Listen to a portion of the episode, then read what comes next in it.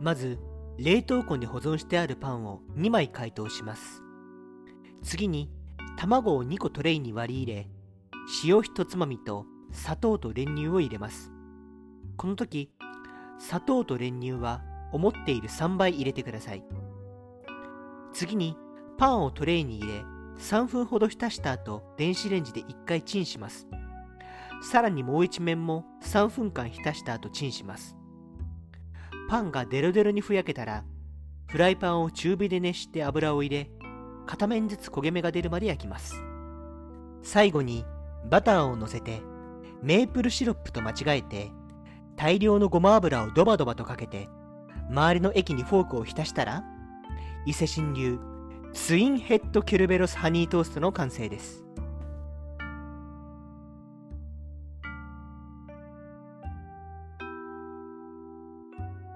食べますか？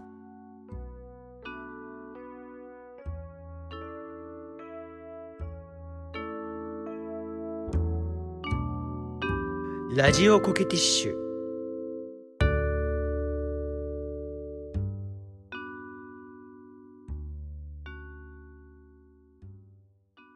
えー、いらっしゃいいらっしゃいいらっしゃいいらっしゃい。ホラー屋だよ。ホラー屋だよ。バナナの叩き売りですかね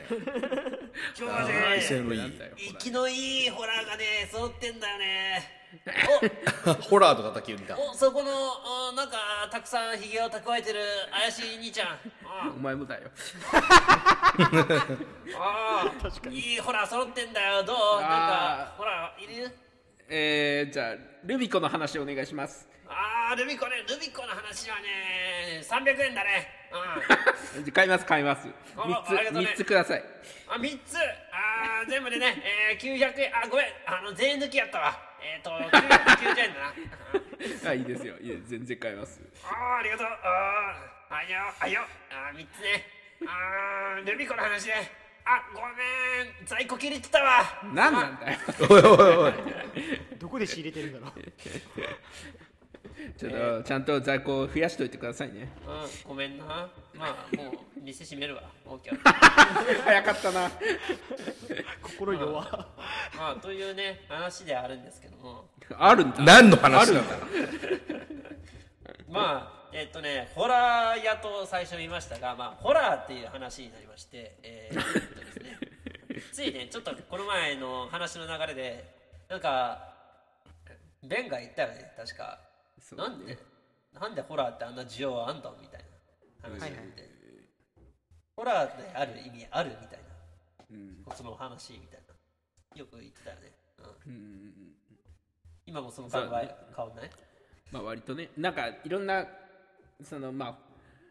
いろいろ裏で多分ね主に議論してたんだけど俺たちは、うん。そのホラーホラーがそもそも、まあ、好きな人嫌いな人がいて僕は嫌いで松尾は多分好きででそのなんだろうなんで俺がそのホラー映画を見るのか分かんないっていう話をしたんだよね。そうだったね。でそのその時にホラー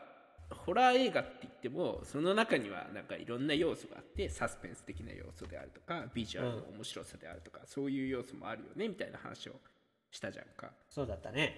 でそこでそのなんだろう。そそれでそこにホラーを介在させる意味が分かんないっていうのが俺の主張だったんだよね。はいはいはいはい。わかりました。その後 疑問にお答えいたしましょう。おおおおはい。ではですねなぜホラーってなんで需要あるの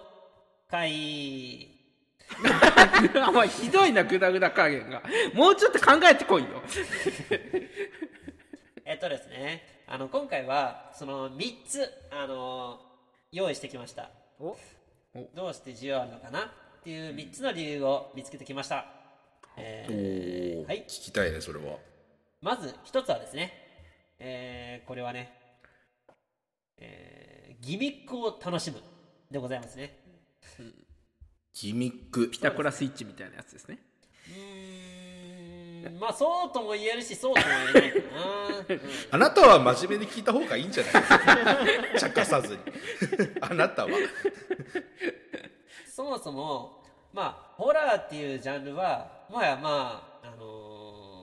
ーいろんなジャンまあホラーの中でもいろいろなね、あのー方向性があったりするんですよ、あのーうん。中には例えばホラー映画のスプラッタ系の映画みたいな形でとても、とてもないグロい系の感じの雰囲気出してたり、まあ、ジャパニーズホラーと言われるような、ゾッとするような後々で気づいたらうわこれ怖いことあったんやみたいな後で気づくような感じのドロドロとした恐怖であったりとか、あのーまあそういういろんなジャンルがあったりするんだけどもまああのーそのジャンルのどうそれを表現するかっていうギミックが、あのーそれを楽しみに見てるっていう人はいたりするね。あーなるほ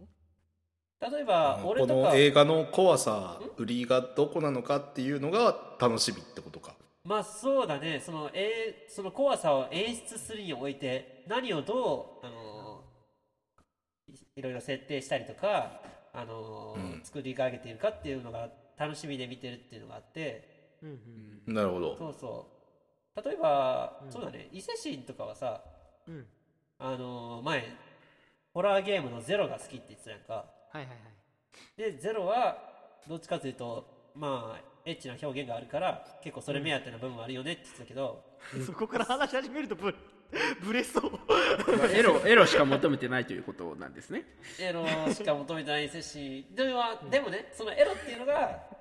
なんか伊勢神にはこだわりがあるんですよねそうですね。あのちょっとねゼロの話からそれるんだけどあの今のギミックの話で一番わかりやすい例があるからちょっと言いたいんだけど。一番ね。一応ちょ乗っちゃったもうやだ。怖い怖いここから先 怖い。これお前が言ったんだ。よ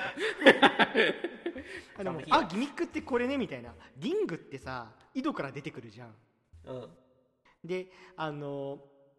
こう怖がらせ方もその血を見せるっていうのもあったりなんか幽霊がいきなりドーンって出てくるっていういろんな怖がらせ方がある中で井戸から得体の知れない女が出てきてどんどん近づいてきてで通じてるはずがないテレビの中から出てくるっていうこれもすごく代表的なギミックだと思うんだよね。うんうんうんうんそうだねまああのー徐々にまあ徐々に徐々にとやってくるあの恐怖感っていうのもあるかもしれないね。はあ、はあはあ、恐怖感の演出そのものにもいろんな仕掛けというかシステムがあってそこを見るのが面白いよねって話かな。うん。だからそういう怖がらせ方をしてきたかという面白みってことね。あと呪音とかもそうだな、呪音ってあのなんかかや子ってあーっていうなんかあの女から逃げるみたいな話なんだけどあのよし逃げ切ったと思って布団に入ったら布団からかい子がいきなり出てくるみたいな。うんうんうんうんそうそうそう。なんかさピタゴラスイッチって言ったけどなんかそのシステム的な怖がらせるシステムこの映画はどういうふうに俺たちを怖がらせに来るのかっていうワクワク感はあるよね。そうだね、うん。あのそのシーンは確かに布団っていうのはみんながちょっとまあ最後のせ安全地みたいな形のイメージがあったから、そこのふ布団の中に中にまで出てきてしまったら逃げ場ないよみたいなちょっと恐怖をより追い込む感じの演出というかそういう部分もあったし。あーまあ確かにあれだよね。そのすごいパーソナルなスペースにそういうものが入ってくると怖いっていうことですよね。そうそうそう。の例えばトイレで一人暮らししてるのに勝手に三角折りになってるみたいな。そうそうそう。あれは結構怖かったね。俺のリアルな話を持ってくるとはあれなんだけども。あれは確かに初めての一人暮らしの最中でそんな謎現象が、あのー俺の部屋の中で起きたら本当に怖かったけども、まああのぎ楽しむどころではなかった。あれ現実に起きたから。俺は今ちょっとエンターテインメントとしてのホラーを話してるねなるほどね。うん。ちなみにホラーをだから今そうそうだよね。だから俺たちがそのゾマが一人暮らしの時にトイレで勝手に三角折りになってたって聞いてたら俺たちはエンターテインメントとして消費できるけど、まあ、ゾマとしてはそういう話ではねえっていうことですよね。まあまあまあまあ。今そうなんだ。今回ホラーってなんであんな需要があるのっていうのはあれはホラーを体験したいっていうのはえっと実本気で怖い体験をしたいっていうわけじゃないと思うんですよね。わかるめっちゃわかる。あの嘘だと分かってるとかエンターテインメントだと分かっているからこその楽しみ方っていうのがあるっていうのがあるからまあそれがだからこそ俺はこのギミックを楽しむっていう部分はおあのあるんじゃないかなと思うんですよ。なるほど。うん、あのーフランス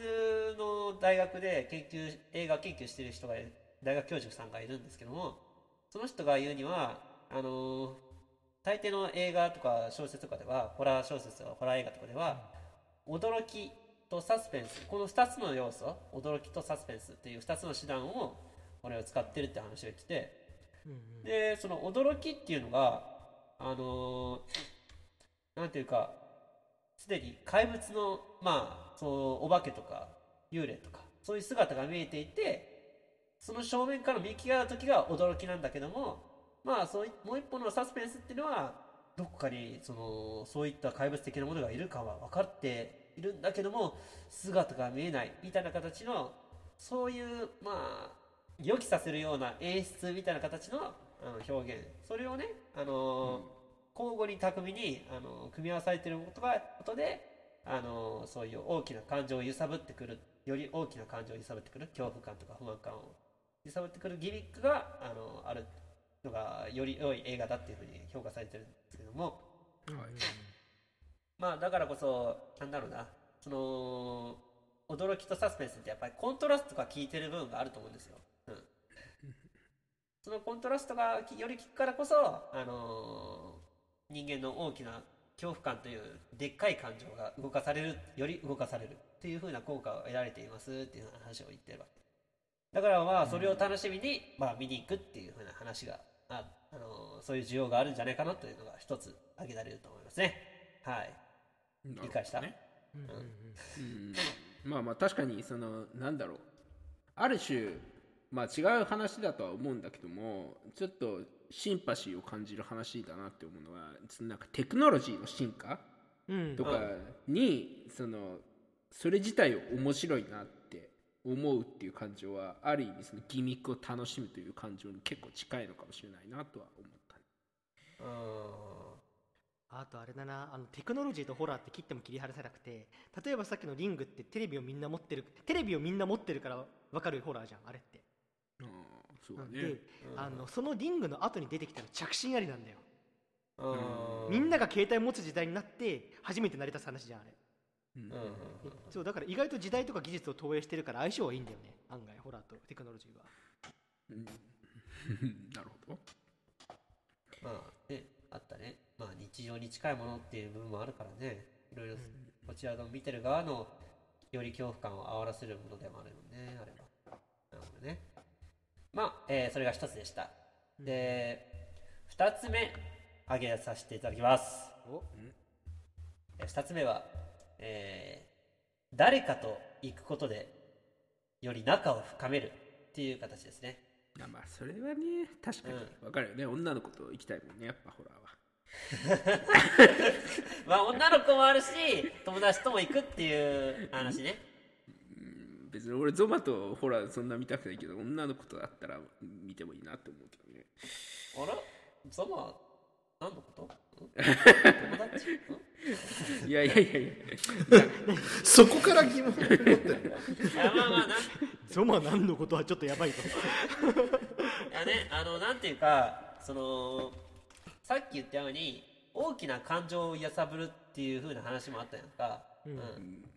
それをあの一緒に体験するっていうことが、まあ、より仲を深めることになってるんじゃないかなっていう話をまあ挙げられている話があるんですね吊り橋効果とは若干ずれるかもしれないけどニュアンス似てる？そう。いやもう一緒でしょ、ね、うん。うん、やっ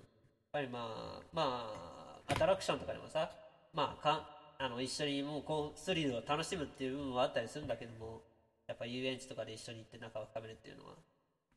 まあこういうホラー系も大きな感情恐怖っていうのは大きな感情やからそれを一緒に体験するっていうのはまあ確かに恋人と行くと効果あるよねっていうのは話としては納得できるんじゃないかなと思いますけど。まあね、俺小学生の頃さあの、修学旅行があの今はなき福岡のスペースワールドだったんですけど、はいはいはいはいそこになんかお化け屋敷みたいなのがあって。あったな、それでその時にねそんなに仲良くなかった友達女の子の友達とあの同じ班かなんかでで一緒に入ってやっぱ女の子すごい怖がるから手つないできたりとかしてちょっとやっぱ好きになっちゃいましたね。それだけで。お前もる側かい。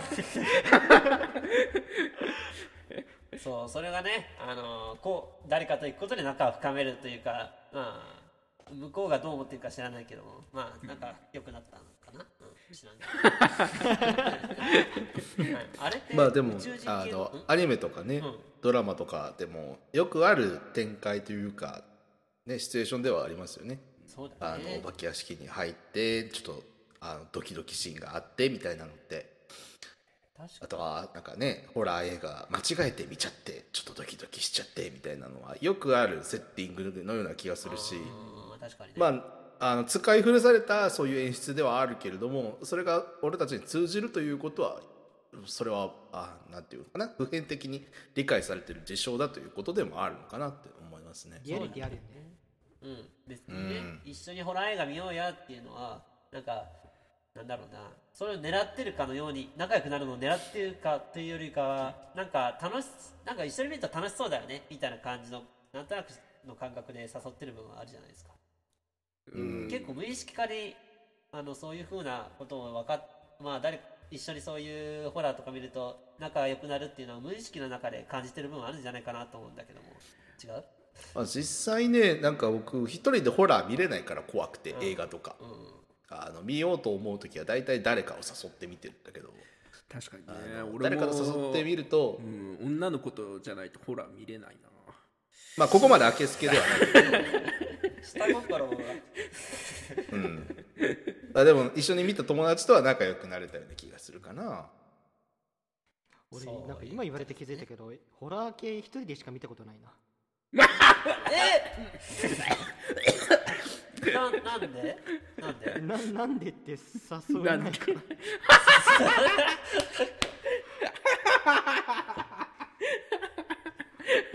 そうなの今度一緒にホホラー見ようホラーだな。ホラーにするな俺の人生をホラーにする。な俺俺と仲深めよう。怖いな怖いな。ギミックじゃねえんだよ俺の人生は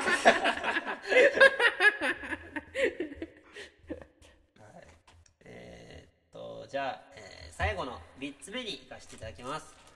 はい。よいしょ、え3つ目っていうのはですね、えー生きている実感を得るですだいぶ大きく出たね。出たね。はい。わかりますよ。なんかねわかるんだ。さっきも言ったように、あのーこの恐怖ホラーで感じるあホラーはエンターテインメントで楽しむというのは実際にあの現実で命の危機に立つ恐怖とはまた違うものなんですね。うん。うん。あのど現実的な恐怖というかはあの自発的な自発的な恐怖っていうものであるという形でやるんじゃないかな。そのあったかい布団かぶってあのね安全な家の中ででテレビの中のホラー映像を見るというのはまあなんていうか状況的にはさあのしそのホラーの死の恐怖からはかなり遠い状況じゃありません。うんそうだね。うん、うん。状況ではあるけどもあの一種のその偽物の死の恐怖っていうものをねあの見つめることによってですね逆に生の実感を得るっていう部分があるんですよ。あのうんなるほど。ある、まあ、さっき言ったフランスのあの映画を研究してる教授さんも言ってたセリフがあってそれがあの死を反復することで死を殺すのですっていうふうに言ってる人がいるんだけどねまあこうやって死にまつわる表彰みたいな形を映画館のシートとかで見ることであの死を飼いならして死に勝利することでありますみたいなふうにちょっと大きく言っている方いるんですよ、まあ、確かにあの死っていうものはさあのそもそもさ死というものの存在自体はどうしても逃れられないような恐怖じゃありませんか。もう生物の根源的恐怖とも言われるようなもの、それがまあそれを克服するなんていうのはなかなか難しいことではあると思うんだけどもあのかのシェイクスピアが言いました。逃れられないなら抱きしめるしかない。みたいな風なセリフがあったんだよね。確か。うん。うん。なんていううんか、かっこいいね、うん、あのーそうなんだろうな見つめ合うし見つめ合うというかまあ見つめるしかないものじゃないかなと思ってる部分が僕にもあってまあその見つめ方をねそのだ戦うとかじゃなくてまあ抱きしめるっていうふうにシェイクスピアは言ってるからこれは思うにはうんなんだろうな、あのーまあ、自分のペースで向き合うっていうのは大事だと思うんですよね。うんそれがちょうどいいのがホラー映画というジャンルじゃないかなと思うんですよ。ホラー映画とかホラー小説とかホラーというエンターテインメントとして楽しむっていうのがちょっとちょうどいい部分があるんじゃないかなと思うんですよね。うん、まあでもなんていうか管理された恐怖っていうのはエンタメですよね間違いなくうんうんそうですね。うんそう。そのような管理された恐怖、エンタメ、それを部分があるからこその、あの、まあまだ今自分のペースで、まあ死と向き合え、そして生を実感するっていうことが、あの、つながっ、あ無意識だったり、それをすごい意識的にやってるわけじゃないと思うんだけども、まあ無意識の中で、あの、それをつなげて、あのなんだろうな、よ実は無意識の中で生きやすくなっていってるんじゃないかなっていうふうに、僕は解釈しました。なるほあのいわゆるその命を実感するコンテンツみたいなのでさあの分かりやすいのはやっぱりアウトドアかなと思うんですよ。ああのまあ、例えばだけどあの、まあ、ハイキングみたいな感じじゃなくてもうちょっとこう厳しめの山登りとかにすごく毎あの、うんうんうんね、頻繁に挑むような方っていらっしゃるじゃないですかアルペンの人とかね。はいはいはい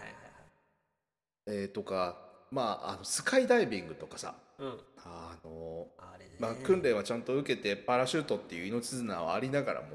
うん。まあ、ほとんどやってることはあの壮大な自殺みたいなもんじゃないですか言うてみたら。そうだね。確かに生き生きるという目的に反してるよねうんど確かにねとかなんかそういう、まあ、なん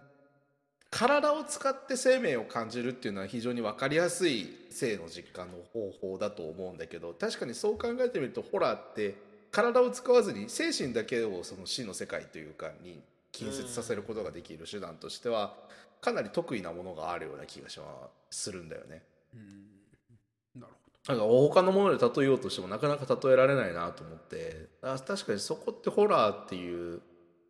エンタメとしてのホラーっていうのの強みなのかなっていうふうに今か聞いてて思ったんですけどそうだね。僕ね、その体で動かすのもすごい効果あると思うんだけども、なんかね、山登るの好きだもんねそうそうそう。これって、青汁鉄砲よく死にかけてるし青汁鉄砲は、あのー、あれ確かにホラーだよね。あれも恐怖だよね。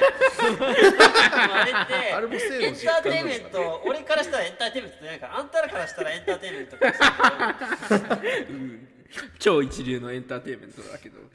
わしからしたらエンターテインメントじゃないから、ちょっとその役割は果たせないかもしれないな。それは置い肉ワンパターンだしそれを置いといて、あのー先ほどのね、やっぱりまあスカイダイビングとかのやつって、うんあのーあのなドーパミンが分泌されてるのかなってイメージがあるよね。あのやっぱりスリルであったり、ちょっと極度なドーパミン？まあアドレナリンかな？アドレナリン。がこういう局面で使われるのは。そうか。アドレアドレナリンがバーッと出て、うん。あの生還したところでドーパミンが出るんだろうあね多分なるほどね。なるほどね。うん。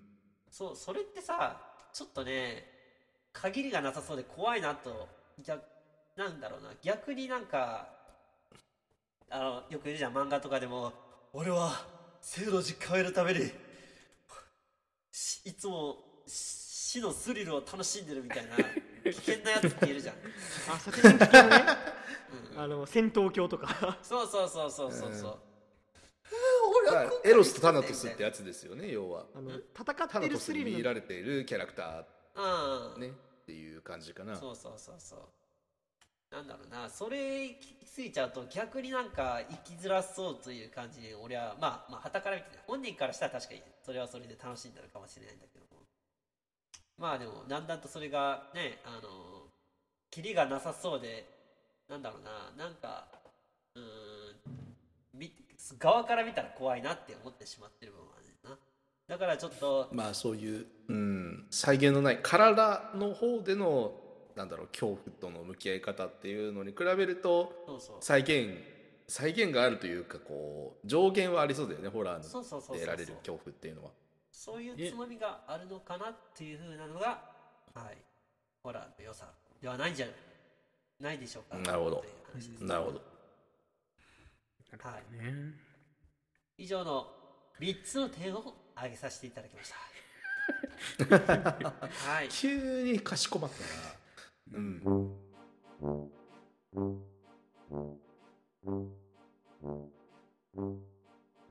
俺たちってずっと仲いいよねまあそういう見方もあるよね。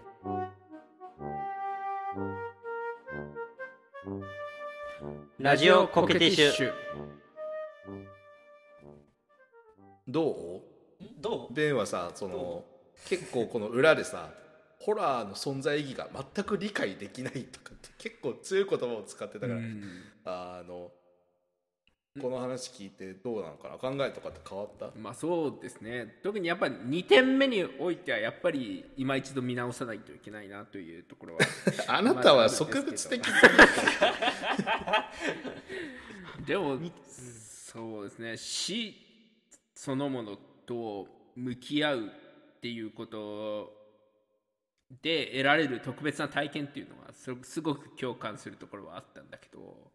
うんホラーやっぱりなんか僕の場合はですけどうんうん。なんかやっぱり精神だけそこに従事させて死と向き合うとなるとやっぱりまあどこかで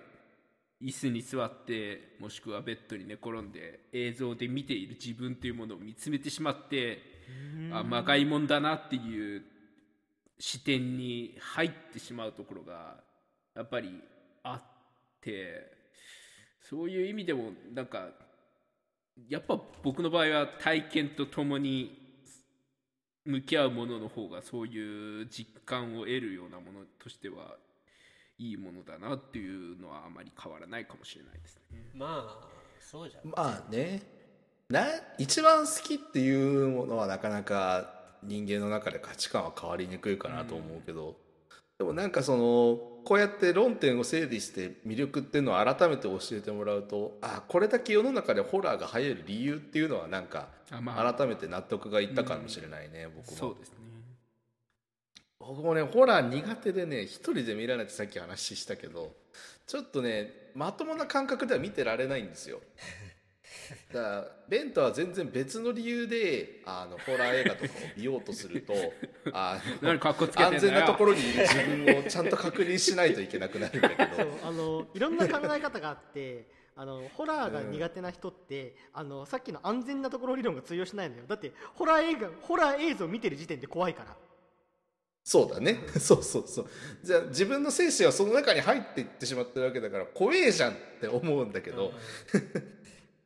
さっきちょっと話題に出た「ゼロっていうそのなんかカメラでれなんか例を撮ったら例を除霊できるけどみみたいな、まあ、ホラーゲームのシリーズがあって結構ファンも多いんですけど、はいそれをターが買ってえーっとあのちょっと一人じゃプレイできないからちょっと伊勢市に来てくれって話でディスコードで通話しながらやったんですけど、最後にやったの8ヶ月前ぐらいだっけ、そうだね。2章ぐらいのところでもう僕がしんどくなっちゃってやめちゃったね、え11章なんですよ、一章だ。一章って全然あ二二章ね。はいはいうん、だから11章中2章であのもう無理ってなって それから8ヶ月。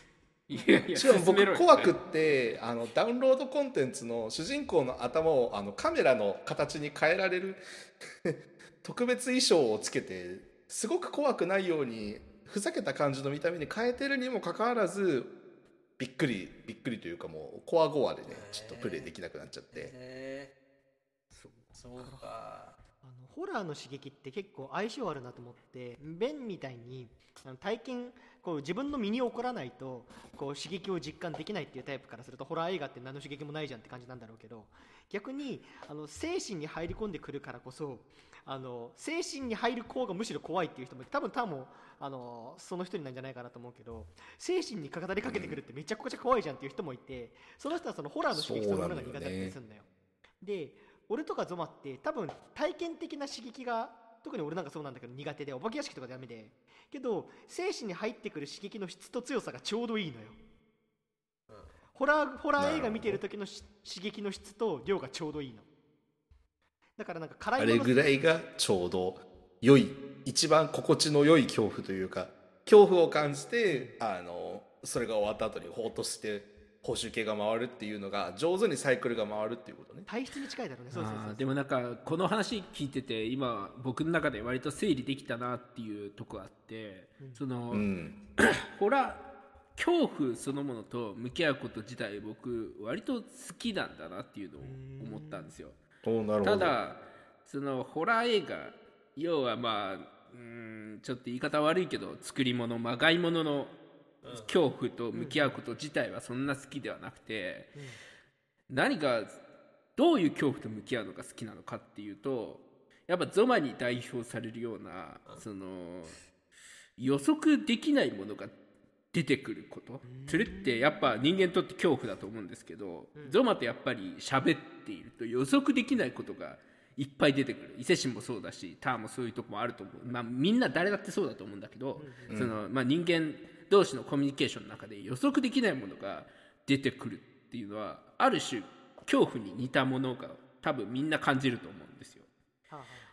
らやっぱそういう意味では恐怖そのものはすごくもしかしたら俺は好きなのかもしれないなっていうのは感じましたまあね、人間わからないものっていうのがもともと恐怖の、まあ、もともと根底の部分はあるかもしれないんだけども、まあ、わからないからこその面白さっていうのはあると思ううので、んそう。だからゾマがね。分かりやすい人間だったら俺はこんなにゾマのこと好きじゃないし ゾマ意味わかんない発言がたくさんあるから俺はゾマが好きなわけで。そこに落とし込んでいくのはお好きだね さ仲良しがやめてくんない？あのよっしゃ仲良しレイディオですイチャイチャするのやめてほしいんだけど。ででもねあのその発言からこう演演劇的になんかこっちでもなんか話の整理がついたところがあって恐怖に対する向き合い方ってこうもうちょっと普遍的な言い方をすると好奇心なんかなっていう気がして。だかああなるほどね。そうだね。らどこに興味があるかっていうのがあの突き詰めていくとあのどういったあのホラーであったりとかそういう恐怖であったりとかそういうコンテンツが楽しいと思えるのかっていう興味の方向性っていうことなのかなという気がしてしまって。あすごく伝そうだね。ねだそうすると、まあ、ベンとかあの伊勢神とかゾマとか俺とかのそのホラーに対する向き合い方がこれだけずれてなかなか交わってこないのは、まあ、ある種根源的な興味の差によるとこだから、あそれは交わらんわなという気もしてししたね。なるほど。だからそれはなんかこうやって話したことで納得できたところかそうだもしれない。ね。うん。逆に言うとホラーって根源的なところに迫れる数少ないコンテンツの一つってことでなんかちょっと誇りを持ってうん。かもしれないね。うーん。作ってるわけでもないけど。まあねうーん俺はあんまホラー好きじゃないしな、うんああどうすかドロドロかしちゃ怖い予測不能だ予測不能だ怖いなねこういうところがねやっぱゾマのいいところなんですよね本当に。あの常人では考えられないようなねその展開をね勝手に その場で作って持ってくるから。すごいよ今リスナーさんゾワゾワゾワしてるから恐怖感じてるよ多分今。ここまで30分積み上げたものをね全部この人あの軽はずみな一言で全部ひっくり返すいや怖いね。いやーやっぱ俺は引き続きゾマのこと大好きだと思うわ。今回の話は、えー、ターとベンとセシとゾマでお送りさせていただきました。ああ参った参った、うん。参ったのは参ったのは俺だよ。急に孤独になったじゃないか。ホラー見るのも一人なのにさ。ホラー好きなのも一人なのか。報酬系回ってるわ今。ドーパミン出てる。いや全然心地よくないけどね。ー今日はアカデミックだったな